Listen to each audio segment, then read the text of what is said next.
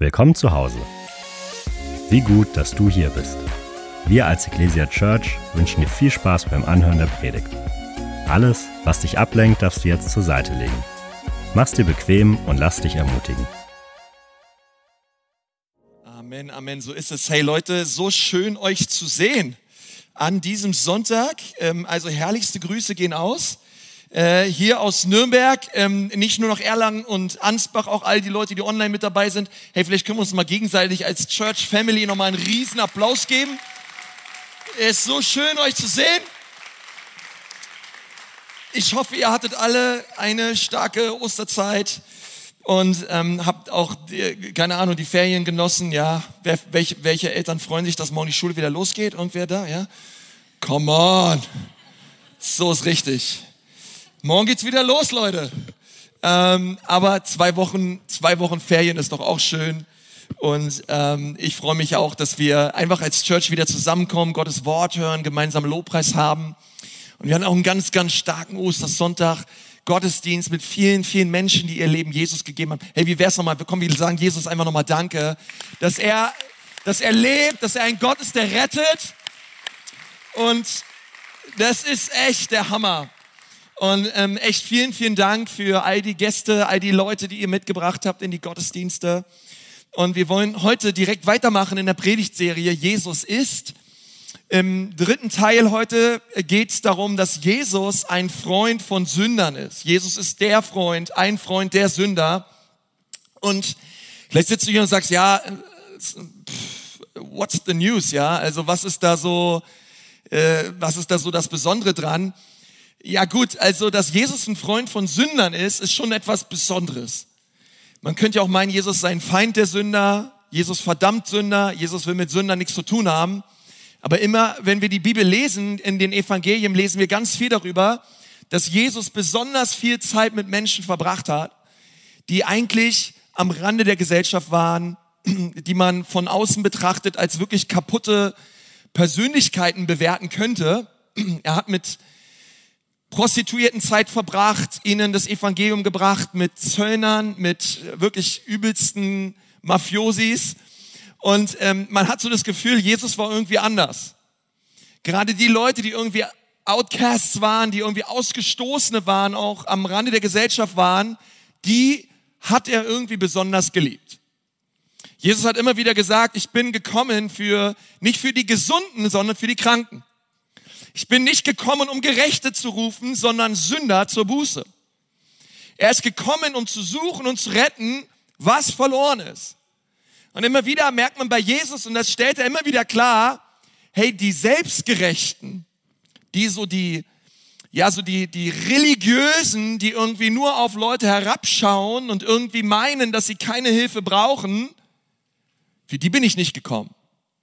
Ich bin für die gekommen, die wirklich Hilfe brauchen, die auch selber erkannt haben, ich brauche einen Retter. I need a hero. Ich brauche einen Retter. Ich brauche jemanden, der mich befreit. Und das ist immer das Problem, wenn ich meine, dass ich frei bin und dass ich niemanden brauche. Und ich kenne das in der Evangelisation immer wieder. Ja, ihr Christen, ihr ist ja klar, ja, ihr braucht halt jemanden, der euch irgendwie hilft im Leben. Ja, Amen. Ich brauche jemanden, der mir hilft. Sein Name ist Jesus. Und das Schöne ist wirklich, da wollen wir heute drüber reden, Jesus ist wirklich ein Freund der Sünder. Er ist ein Freund von Menschen, die ja wirkliche Außenseiter waren. Und weil Jesus ein Freund der Sünder war, hatte er es nicht immer leicht. Im Gegenteil, ja, das war unterm Strich war das eigentlich fast das mit am meisten, was ihn ans Kreuz gebracht hat, weil dadurch hat er richtig viel Ablehnung erlebt, richtig viel Kritik erlebt Verfolgung erlebt. Aber es war Jesus egal. Er feierte, er saß zu Tisch mit Leuten, die wirklich schräg unterwegs waren und auch wirklich im, in den Augen der Gesellschaft wirklich teilweise echter Abschaum waren. Aber es war ihm egal. Jesus kam für diese Leute und Jesus kam auch für die Unsicheren für die, die irgendwo auch in ihrem Selbstwert nicht sicher standen. Und ich weiß nicht, wie es dir geht mit deinem Selbstwert. Ob du auch manchmal unsicher bist. Ich habe nur gemerkt im Laufe, im Laufe meines Pastorenseins, jeder Mensch ist irgendwo unsicher. Selbst unsicher. Jeder Mensch. Muss nur lang genug Zeit mit ihm verbringen. Jeder Mensch von uns hat auch irgendwo einen Knacks. Jeder von uns. Ja, wir alle haben irgendwo nicht alle Tassen im Schrank. Das liegt daran, dass jeder Mensch in seiner Seele auch irgendwo einen Knacks hat. Also irgendein Bereich in deinem und in meinem Leben, also bei mir auch, frag meine Frau, ja. Äh, wir alle haben Dinge, glaube ich, wo wir einen Retter brauchen. Wir alle haben Bereiche, wo wir Heilung brauchen, wo wir Befreiung brauchen, wo wir Hilfe brauchen. Und ich merke immer wieder, selbst Unsicherheit ist eigentlich der Grund schlechthin, warum Menschen sich nicht helfen lassen wollen. Bevor es im Leben so richtig schlimm wird. Ja, also wenn deine Ehe den, den Bach, äh, keine Ahnung, bergab geht, den Bach bergab geht, den Bach runter geht und du keine Hilfe in Anspruch nimmst, dann tust du es wahrscheinlich nur nicht, weil die Person, die dir dann helfen möchte, wahrscheinlich Dinge ansprechen wird in deiner Ehe, die dir unangenehm sind. Ja, du sagst, hey, wir brauchen keine Hilfe. Ja, oder vielleicht geht dein Unternehmen bergab und du lässt dir nicht helfen, weil du denkst, hey, der Coach oder der Unternehmensberater, der kommt, hey, der wird vielleicht Dinge in der Organisation, in der, in der Struktur, im System ansprechen. Ah, das tut weh. Es kann genauso in der Seelsorge passieren. Es kann in der Art und Weise, wie wir unsere Kinder erziehen, passieren. Wir holen uns keine Hilfe. Warum? Weil die Hilfe, die dann kommt, vielleicht Dinge anspricht in unserem Leben, die uns irgendwo vielleicht zu nah gehen oder wir denken, ach, da werden Dinge angesprochen, die verletzen einen. Und das ist, glaube ich, der Grund, warum viele Leute sich keine Hilfe suchen. Aber die Wahrheit ist, es ist einer der tiefsten Bedürfnisse des menschlichen Lebens, ist es eben nach Sicherheit. Wir wollen uns sicher fühlen, wir wollen uns bedeutsam fühlen. Es gibt, es gibt, glaube ich, keinen Mensch, außer er ist im Laufe seines Lebens so gebrochen worden, aber kein Mensch würde sagen, ich will 0815 leben, ich will ein unbedeutsamer Loser sein. Äh, das ist, ist im Herzen, das hat Gott in den Herzen von keinem Menschen gelegt. Sondern Gott möchte, dass wir ein, ein bedeutsames Leben für, für ihn, ein Leben, was wirklich einen Unterschied macht. Und das hat Gott in dein und in mein Leben hineingelegt. Gott möchte, dass wir sicher in dem Wert stehen, den er uns zugesprochen hat. Nun, die Folge ist von Unsicherheit immer, dass wir uns ständig bewerten. Wir bewerten uns anhand von anderen, wir vergleichen uns mit anderen. Ja, vergleichen ist ja sowieso Volkssport Nummer eins. Das was wir alle tun, ständig, ganz krass auch unbewusst, auch in der Kirche, in sozialen Medien, wenn du in der Schule bist, in der Uni, in der Arbeit, zu Hause. Ganz oft sind wir dabei, uns zu vergleichen. Und unser Vergleichen führt meistens immer zum Auf- oder zum Abwerten. Aufwerten führt zu Arroganz, Abwerten führt dazu, dass ich irgendwie ein, ein, mich wertlos fühle oder irgendwie minderwert fühle, mich fühle. Und beides ist ja nicht von Jesus. Ja, es ist cool, Jesus ist Anfang und Ende, er ist Alpha und Omega. Jesus ist der Erste, das heißt, ich muss nicht mehr der Erste sein. Jesus ist der Letzte, das heißt, ich muss auch nicht mehr der Letzte sein. Wer bin ich? Ich bin in der Mitte. Mit Jesus in der Mitte. Ich muss nicht Erster sein, ich muss nicht Letzter sein. In Christus darf ich eine Mitte einnehmen, die mein Leben sicher macht. Die meinem Leben Bedeutung schenkt. Und, und ich möchte, dass wir uns ganz kurz vier Dinge anschauen. Das sind Dinge in meinem Leben, aber das können auch Dinge in deinem Leben sein, womit wir manchmal uns unseren Selbstwert stützen und wir werden gleich merken, dass diese Stützen eigentlich recht fragil sind. Die erste Art und Weise, wie wir unser Leben oft bewerten, ist durch unser Aussehen. Come on, ja, wenn ich gut aussehe, dann fühle ich mich gut. Wenn du in den Spiegel schaust und es gefällt dir, was du siehst, dann fühlst du dich gut, ja. Du hast dich vielleicht mit anderen verglichen, aber es ist ja ein Milliarden-Business. Come on, Kosmetik, Klamotten, einfach dein, dein Portfolio, alles muss stimmen, alles muss passen.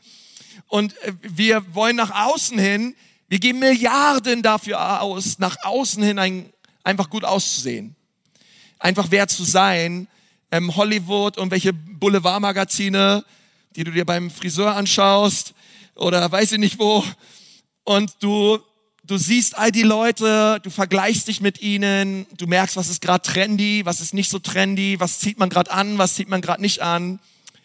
Und so oft ähm, vergleichen wir uns mit anderen und wollen irgendwie überdurchschnittlich gut aussehen. Nun, die Bibel sagt aber, der Mensch sieht, was vor Augen ist, aber Gott sieht das Herz an. Und, und es ist einfach nur, dass wir verstehen, hey, Gott, Gott sieht die Sache völlig anders. Gott sieht das Herz an. Die zweite Art und Weise, unseren Wert zu bemessen, ist, denke ich, ganz oft nicht, nicht unser Aussehen, sondern auch eben unser Besitz. Das, was wir so haben, unser Kontostand, unsere Anlagen, unsere, unser Haus, unser Auto, unser Fahrrad. Ähm, wir können unsere Klamotten, ähm, alles Mögliche, was wir so haben, Besitztümer, materielle Dinge, geben mir Wert. Und weil ich das habe, bin ich wer Besonderes. Und ganz oft können wir wirklich unser, unser Selbstwertgefühl darauf aufbauen. Und es ist ein Riesenthema. Das dritte ist, ich kann meinen Selbstwert auf Leistung und Erfolg aufbauen. Ja, also vielleicht beim Thema Aussehen kannst du nicht so punkten, vielleicht kannst du beim Thema Besitztümer nicht so punkten, aber Erfolg, ich bin erfolgreich. Ja, vielleicht hast du irgendwelche Abschlüsse, Dinge erreicht in deinem Leben. Und weil du Dinge erreicht hast, fühlst du dich gut. Vielleicht fühlst du dich gut. Dein Vater wollte immer, dass du Ingenieur wirst, weil Opa immer Ingenieur war. Jetzt bist du auch Ingenieur und jetzt fühlst du dich gut. Oder ähm, du hast gewisse Leistungen erbracht, die Pokale in der Vitrine, die Medaillen in der Vitrine. Du hast die Abschlüsse, du hast die Titel, ähm, du hast das erreicht, was du erreichen wolltest und du aber hast dafür sehr hart gearbeitet und deswegen fühlst du dich gut. Und das ist, vielleicht kenne ich nur das Problem, aber vielleicht sind auch einige Leute hier, die das Problem auch kennen. Und das vierte ist, sind so, ist so Beliebtheit und Likes. Ich kann meinen Selbstwert auf, auf, auf Beliebtheit bauen. Werde ich gemocht? Mögen Menschen in meinem Umkreis mich? Selbstwert, der auf Anerkennung gründet, ja. Wie sehr werde ich gemocht? Wie viele Likes habe ich? Und wenn ich sehr beliebt bin, hey, dann bin ich wertvoll. Das würden wir niemals so sagen, aber wir würden, wir, wir, wir leben es.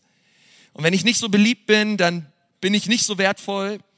Und einige von euch, ihr versucht euer Leben lang, dass andere Menschen euch mögen und ihr würdet da alles für geben. Ihr verstellt euch, ihr verstellt eure Persönlichkeit, ihr verstellt die Art und Weise, wie ihr seid, einfach nur um gut anzukommen bei anderen. Du, du suchst die Anerkennung von Leuten, du suchst vielleicht die Anerkennung von deinen Eltern, von deinen einfach Kommilitonen, von Leuten auf deiner Arbeit, ähm, zu Hause. Du, ständig sind wir dabei, gemocht zu werden und alles dafür zu tun. Aber weißt du was, wenn du die Anerkennung von irgendwelchen Leuten nicht bekommst, dann tut es mir vielleicht leid, aber es ist nicht so wichtig. Es ist nicht so wichtig, dass alle Leute dich mögen. Ist nicht so wichtig. Aber das, und das ist das Wichtigste, du brauchst ihre Anerkennung und ihre Liebe nicht, um glücklich zu sein im Leben. Hast du das gewusst? Dein Glück hängt nicht von der Anerkennung durch andere Menschen ab. Und wenn du deinen Wert darauf aufbaust, was andere Menschen über dich denken, dann kann es sein, dass du jedes Mal, wenn sie dich nicht mögen, am Boden zerstört bist. Und das braucht nicht sein. Es gibt einige Studien auch darüber, was Anerkennung und mit unserem Selbstwert tut. Und dort kommt immer wieder hinau, heraus, dass wir dazu neigen, unser Selbstwertgefühl daran auszurichten, was wir glauben was die wichtigste Person in unserem Leben über uns denkt. Also was denkt die wichtigste Person in deinem Leben über dich? Und was diese Person über dich denkt, das ist das, was dein Selbstwert ausmacht und dich in deinem Selbstwert stärkt. Die Männer schauen alle ihre Frauen an und sagen, Baby, du bist die wichtigste Person in meinem Leben. Ähm, aber was, was denkt die wichtigste Person über dein Leben? Und ich empfehle dir also dringend als dein Pastor, dass Jesus Christus die wichtigste Person in deinem Leben wird. Weil was er über dich aussagt,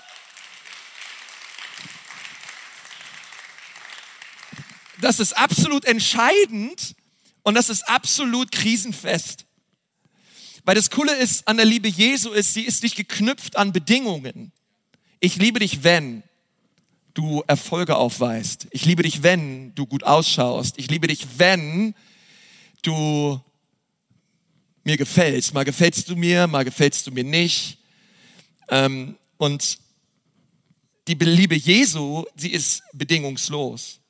Und das Problem mit diesen vier Dingen, Aussehen, Besitz, Leistung, Beliebtheit und Likes, das sind alle sehr instabil, sehr fragil, sind unzuverlässige Quellen der Sicherheit. Und wenn wir die Liste einfach mal durchgehen, okay, unsere Schönheit, dein Aussehen, dein Aussehen verblasst. Es verblasst mit dem Alter, ja. Möchte da irgendwer Zeugnis drüber ablegen? Ja. Äh, come on, das ist ja auch mal ein cooles Zeugnisvideo, aber es werden dir viele Leute sagen können, hey, du kannst dich jetzt richtig schön fühlen, warte mal ab, okay? Lass uns in 20 Jahren nochmal reden, okay? Anfang 20 hatte ich auch noch viele Haare auf dem Kopf, Leute. ähm, Aussehen schwindet, okay? Und es gibt so viele Dinge, die passieren können. Hey, Aussehen ist, ist kein, kein, kein sicheres Fundament. Auch Besitztümer nutzen sich ab, ja? Alles wird älter, alles alles kann verloren gehen, alles kann den Bach runtergehen, die Kurse können fallen, die Dinge können sich ändern. Erfolge, Erfolge werden übertroffen. Egal wie viele Erfolge du aufzuweisen hast, es wird immer jemanden geben, der erfolgreicher ist als du. Es wird immer jemanden geben, der dich überholt, der deinen Rekord brechen wird. Du musst es einfach wissen. Aber wenn du dein Selbstwertgefühl darauf aufbaust, wie erfolgreich du bist, ist es auch sehr, sehr zerbrechlich, und andere Menschen werden dich auch immer ablehnen. Es wird immer irgendwen geben, der dich nicht mag. Deswegen die einzige solide Grundlage für ein gesundes und gutes Selbstwertgefühl ist die Erkenntnis, dass du bedeutsam und wichtig für Jesus Christus bist. Du bist bedeutsam und wichtig für Jesus. Und darum, darüber wollen wir heute reden. Und wir wollen uns gemeinsam einen Mann anschauen aus der Bibel. Also Jesus ist ein Freund von Sündern, der hieß Zachäus. Und Zachäus war ein Gauner, er war der meistgehassteste Mann Jerichos. Und seine Geschichte steht in Lukas 19. Und wenn du deine Bibel dabei hast oder die Predigtmitschrift auf YouVersion mitlesen möchtest, dort lesen wir, dass Jesus eben nach Jericho kam. Lukas 19, 1 bis 10. Wenn du dabei bist, sag mal, ich bin dabei. Okay, erster Vers. Jesus kam nach Jericho und er ging durch die Stadt. Und dort lebte ein Mann namens Zachäus. Als einer der mächtigsten Steuereintreiber war er sehr reich. Zachäus hatte versucht, einen Blick auf Jesus zu werfen, aber er war nicht nur sehr reich, er war auch sehr klein. Und er war zu klein, um über die Menge hinwegschauen zu können. Deshalb rannte er voraus und kletterte auf einen Maulbeerfeigenbaum am Wegrand am Wegrand, um Jesus von dort aus vorübergehen zu sehen. Vers 5, als Jesus kam, blickte er zu Zachäus hinauf und rief ihm beim Namen, Zachäus, rief Jesus, komm schnell herunter, denn ich muss heute Gast in deinem Haus sein. Zachäus kletterte so schnell er konnte hinunter und geleitete Jesus voller Aufregung und Freude in sein Haus. Doch den Leuten in der Menge gefiel das gar nicht. Bei einem berüchtigten Sünder kehrt er zu Gast ein, muten sie. Währenddessen stellte Zachäus sich vor den Herrn hin und sagte, Herr, ich werde die Hälfte meines Reichtums den Armen geben. Und wenn ich die Leute bei der Steuer betrogen habe, werde ich es ihnen vierfach erstatten. Jesus antwortete, heute, sag mal heute, heute hat dieses Haus Rettung erfahren. Denn dieser Mann hat sich als ein Sohn Abrahams erwiesen. Der Menschensohn ist gekommen, um Verlorene zu suchen und zu retten. Ist irgendwer dankbar für Jesus, der gekommen ist, um zu suchen und zu retten, was verloren ist? Ist irgendwer dankbar? Können wir Jesus dafür mal kurz einen Applaus geben? Weil er ist gut. Er ist gekommen, um zu suchen und zu retten, was verloren ist. Was verloren ist. Nun ist eine erstaunliche Geschichte und auch Zachäus hat augenscheinlich seinen Selbstwert auf die falschen Dinge gebaut.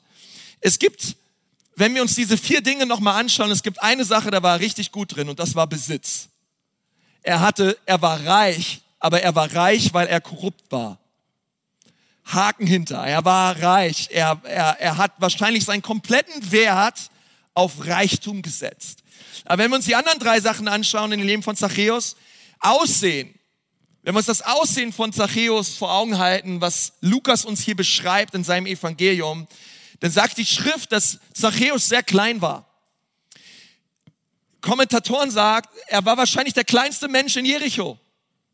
Vom Griechischen her ist dieses Wort klein nicht einfach nur klein, sondern er war kleinwüchsig. Er war klein, klein. Er war ganz klein, okay? Er war so groß wie ein Kind, aber er war ein Mann. Okay, also das ist wichtig. Er war nicht nur klein, sondern er war kleinwüchsig. Er war klein, klein. Und das ist krass, weil ich weiß nicht, was das mit ihm gemacht haben muss, mit seinem Selbstwert. Ähm, weil wenn du klein bist und auch klein bleibst und in der Schule, und ihr wisst alle, Kinder können sehr grausam sein, ähm, gab es wahrscheinlich viele fiese, herablassende Vokabeln und Namen, die man so Zachäus im Laufe seines Lebens verpasst hat. Und er steckte in dieser Schublade drin und er kam da nicht mehr raus. Ähm, das zweite war, er wurde wahrscheinlich auch sehr oft abgelehnt. Zu 100 Prozent. Ähm, der Sympathiefaktor in dem Leben von Zachäus ist gleich null. Tatsächlich war er der meistgehassteste Mann in Jericho. Er war ein Steuereintreiber, was bedeutet, er hat für Rom gearbeitet. Also Rom war die Besetzungsmacht Israels und er hat für Rom gearbeitet und er ist zu den Juden gegangen und hat bei den Juden Steuern für Rom eingetrieben. Und er hat mehr eingetrieben, als er durfte und hat den Rest in die eigene Tasche gesteckt. Verstehst du, wenn du damals für Rom gearbeitet hast, dann bedeutet das, dass du, soll ich ein Handmikro nehmen? Dann gebe mal mir bitte ein Handmikro. Ich weiß nicht, wo es eins gibt, aber ähm, wenn du für, für Rom gearbeitet hast, danke.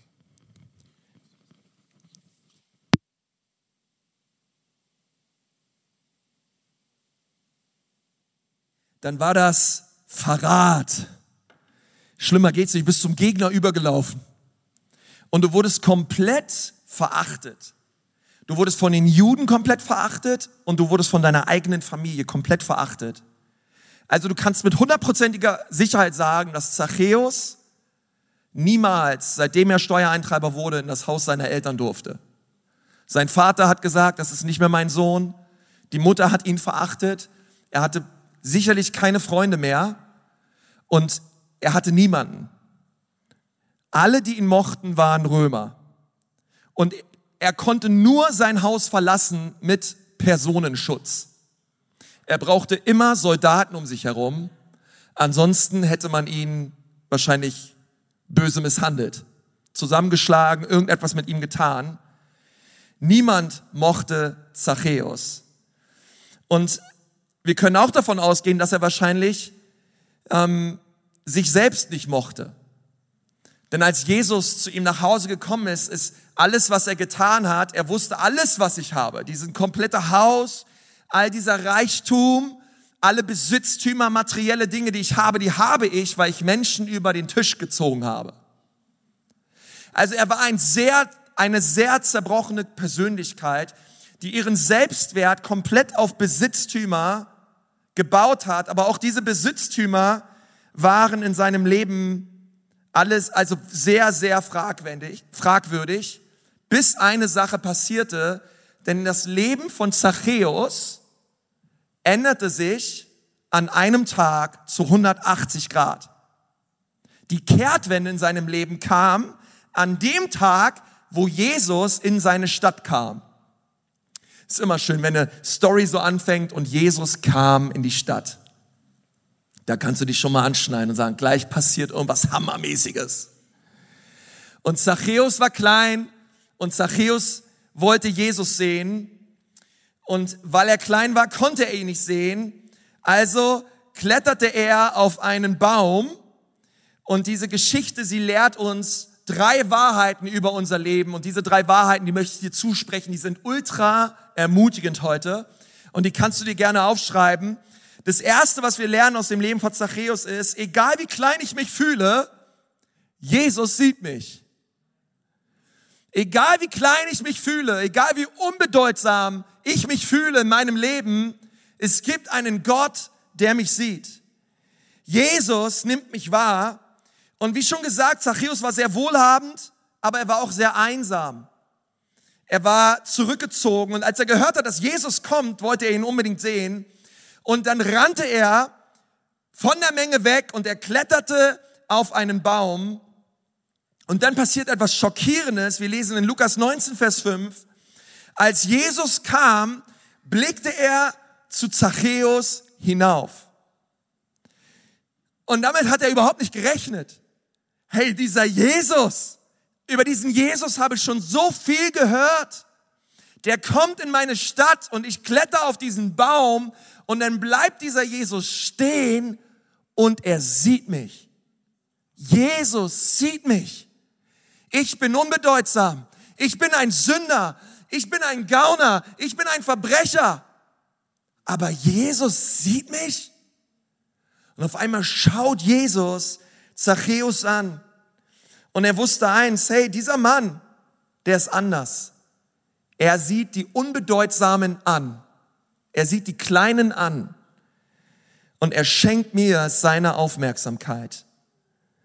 Und ich möchte dir sagen, ich weiß nicht, was du momentan durchmachst. Vielleicht hast du dich auch auf einen, vielleicht bist du auch auf irgendeinen Baum geklettert. Weil du vielleicht gerade eine schwere Zeit durchmachst. Vielleicht fühlst du dich auch geistlich in einem Loch. Vielleicht fühlst du dich auch so, als, als würde dich keiner sehen.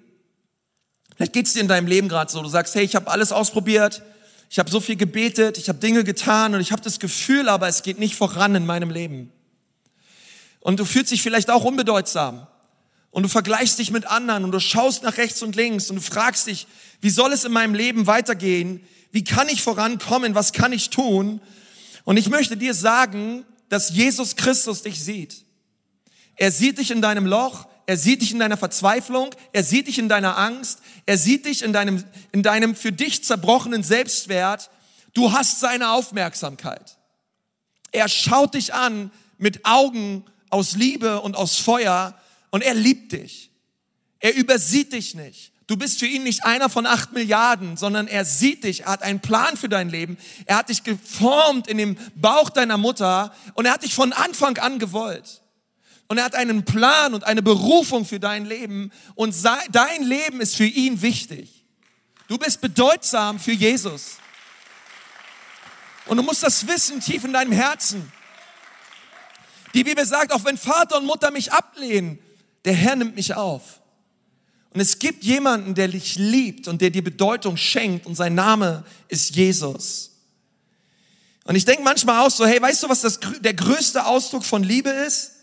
Es ist nicht, wenn wir jemandem Blumen schenken oder Pralinen, jetzt nach Ostern,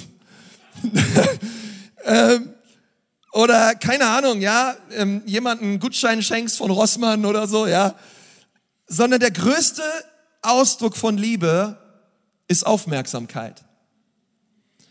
Ich schenke dir meine Aufmerksamkeit. Denn wenn du jemandem deine Aufmerksamkeit schenkst, dann schenkst du ihm deine Zeit. Und wenn du jemandem deine Zeit schenkst, dann schenkst du ihm dein Leben. Du gibst ihm einen Teil deines Lebens. Du schaust ihn in die Augen. Du wertschätzt diese Person. Ja, und das ist so wichtig. Das ist was, was wir Eltern mit unseren Kindern tun. Aber das ist auch das, was Gott tut mit uns. Er schenkt uns seine Aufmerksamkeit. Er liebt uns. Das zweite ist, also das erste ist nochmal, das möchte ich dir wirklich zusprechen, egal wie klein du dich gerade fühlst, Jesus sieht dich. Und das zweite ist, egal wer mich momentan ignoriert, Jesus kennt mich. Jesus kennt mich. Herr, und das ist bemerkenswert an dieser Geschichte, weil Zachäus war so ein gebrochener Mann. Die Bibel sagt in Lukas 19, Vers 5, dass Jesus unterm Baum stand und er rief ihn beim Namen. Er rief Zachäus, sag mal Zachäus. Hey Zachäus, steig herab. Und das Coole ist, dass Jesus Zachäus beim Namen rief. Woher kannte Jesus seinen Namen? Woher wusste Jesus, wie Zachäus heißt? Sie haben sich vorher noch nie getroffen. Er war einer von, einer von Hunderttausenden in der Stadt. Keiner, keiner, er wusste wahrscheinlich von seinen Jüngern und von ein paar anderen Leuten den Namen, aber, aber woher wusste Jesus, wie Zachäus heißt? Nun, er wusste es, weil der lebendige Gott in ihm lebt. Er wusste es, weil Zachäus war der Grund, warum er nach Jericho kam. Er wusste es eines Tages, hey, wird da dieser Mann sein? Er wird auf dem Baum sitzen und er wird auf mich warten, aber ich bin gekommen, um zu suchen und zu retten, was verloren ist. Und Jesus ging mit dieser einen Mission nach Jericho. Ich werde diesen üblen Mafiosi begegnen und sein Leben wird für immer verändert werden. Also ruft er ihn beim Namen. Ja, da kam der Geist der Erkenntnis ähm, auf Jesus und er wusste, wie Zachäus heißt. Und das Interessante ist, aus dem Griechischen der Name Zachäus bedeutet gerecht und rein. Zachäus war alles andere als gerecht. Er war alles andere als rein. Und als Zachäus bei seinem Namen gerufen wurde, ich glaube, das hat ihn extrem, extremst schockiert. Weil ich glaube, das war so ein Name, den hat er lang nicht mehr gehört. Menschen haben ihn andere Namen verpasst. Keiner hat ihn mit Zachäus angesprochen. Er war nicht gerecht und er war auch nicht rein. Aber Jesus kannte ihn. Jesus sah das Potenzial. Jesus sah das, was möglich ist mit der Hand Gottes auf seinem Leben. Also rief er ihn beim Namen und er sagte, hey Zachäus, ich kenne dich. Ich liebe dich. Und auch Jesus, er, er ruft dich beim Namen. Er sieht dich, er kennt dich. Und deine Vergangenheit und die Scham und die Verdammnis, die du vielleicht empfindest, die hält ihn nicht davon ab, dich gerecht als gerecht und rein zu sehen durch sein Blut. Und das, das begeistert mich so an unserem Gott, dass seine Gnade stärker ist als mein Versagen, dass seine Liebe größer ist als meine Schuld und dass Jesus gekommen ist, um genau solche Menschen zu retten, die so tief in ihren Sünden stecken. Weißt du, als Jesus Christus auferstanden ist, da sagt die Bibel, da hatte er noch die, die Wundmale in seinen Händen und in seinen Füßen.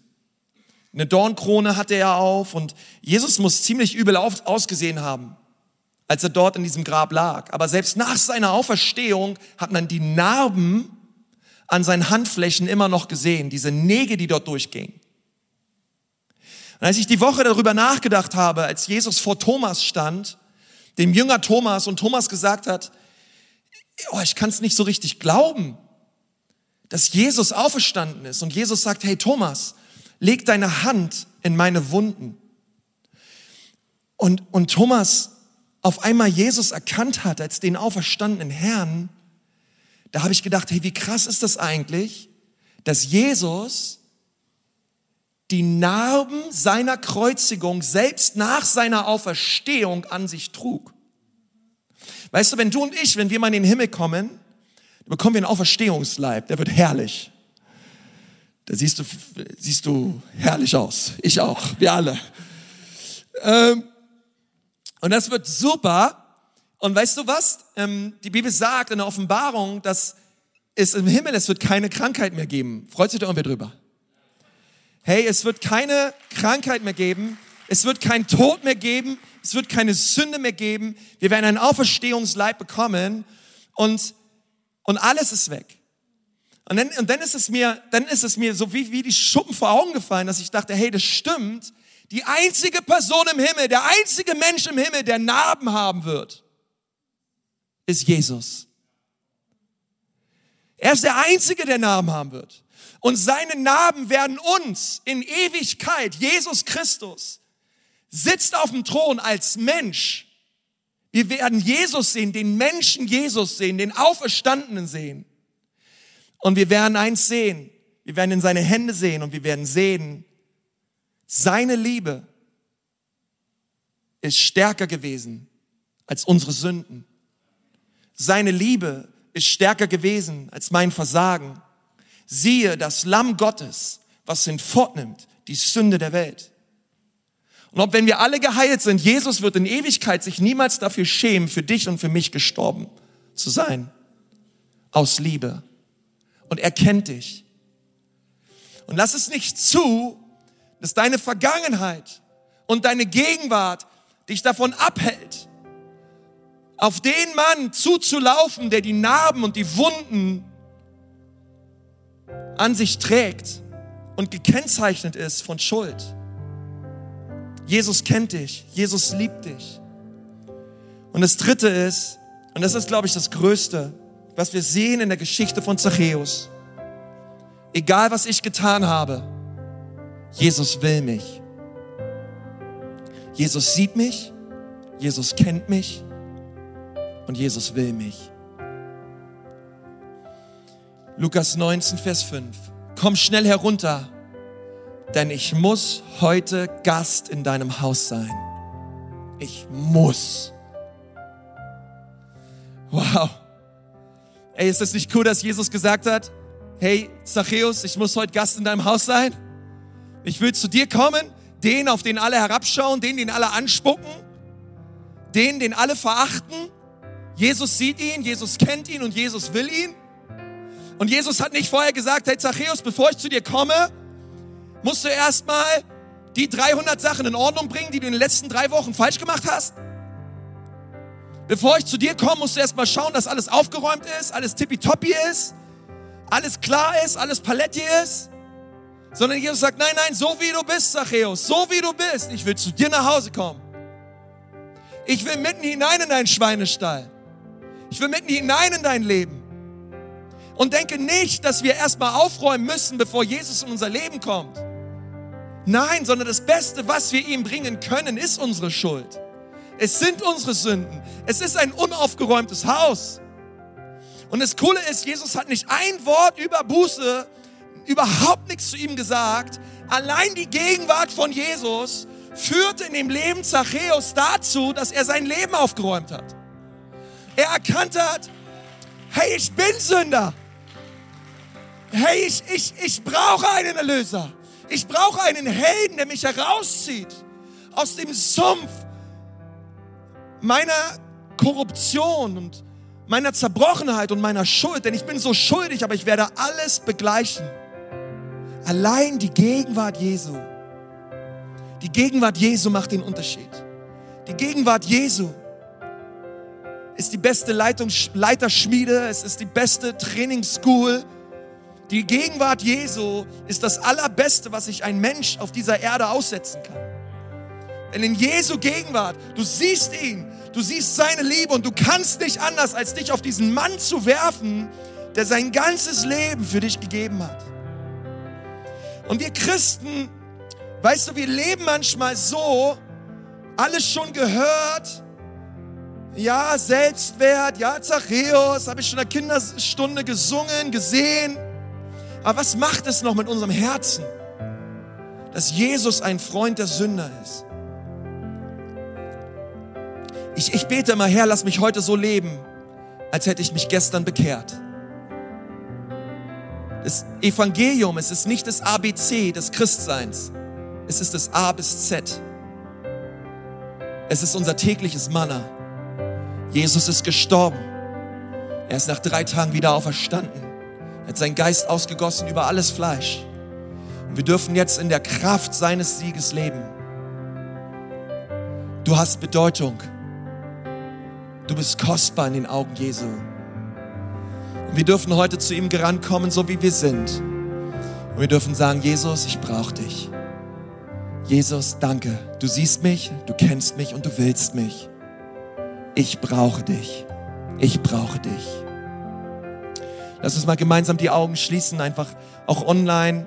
All die Leute, die dabei sind, gerade vielleicht im Wohnzimmer oder du bist im Auto unterwegs, ja, lass die Augen lieber offen. Aber ähm, fahr kurz an die Seite, okay? Und vielleicht können wir kurz die Augen schließen. Und ich möchte Jesus jetzt bitten, dass er dich herunterruft von deinem Baum. Vielleicht ist dein Baum Erfolg, vielleicht ist dein Baum Ansehen, vielleicht ist dein Baum Anerkennung und Leistung, Besitztümer. Jesus ruft dich runter und sagt, komm, komm zu mir. Und wenn du heute hier bist und du willst dich heute rufen lassen wie Zachäus und du sagst, ja Konsti, ich brauche Jesus, ich merke es gerade in meinem Leben.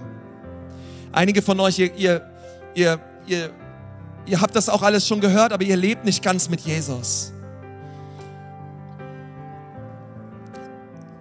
Ihr habt so ein Bein in der Welt und ein Bein bei Jesus. Ihr habt ihm so 80 Prozent gegeben, aber da sind noch diese 20 Prozent, die ihr für euch behaltet. Gib heute alles Jesus. Dein ganzes Leben. Dein ganzes Sein. Gib es dem Mann von Golgatha, der alles für dich gab, damit du frei sein darfst. Und so möchte ich dich fragen, während wir alle die Augen geschlossen haben, wer ist heute da? und möchte Jesus Christus sein Leben geben. Du brauchst dafür nicht aufstehen, auch nicht hier nach vorne kommen, aber dort, wo du sitzt, gerade auf deinem Platz, möchte ich gerne mit dir zusammen ein Gebet der Lebensübergabe sprechen. Und wenn du sagst, ja, Pastor, das will ich. Ich möchte heute Jesus mein Leben geben und er soll der Herr und Retter meines Lebens sein. Hey, dann heb doch mal deine Hand, dort, wo du sitzt. Heb sie einfach hoch. So eine wichtige Entscheidung. Sag Ja zu Jesus. Sag heute Ja zu Jesus. Sag Jesus, ich sag Ja zu dir. Sag Nein zu all diesen anderen Dingen. Danke, danke, danke, danke, danke, danke. So viele Leute. Wer ist heute da? Sag Ja zu Jesus.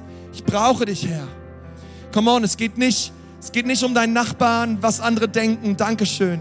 Hier vorne auch super.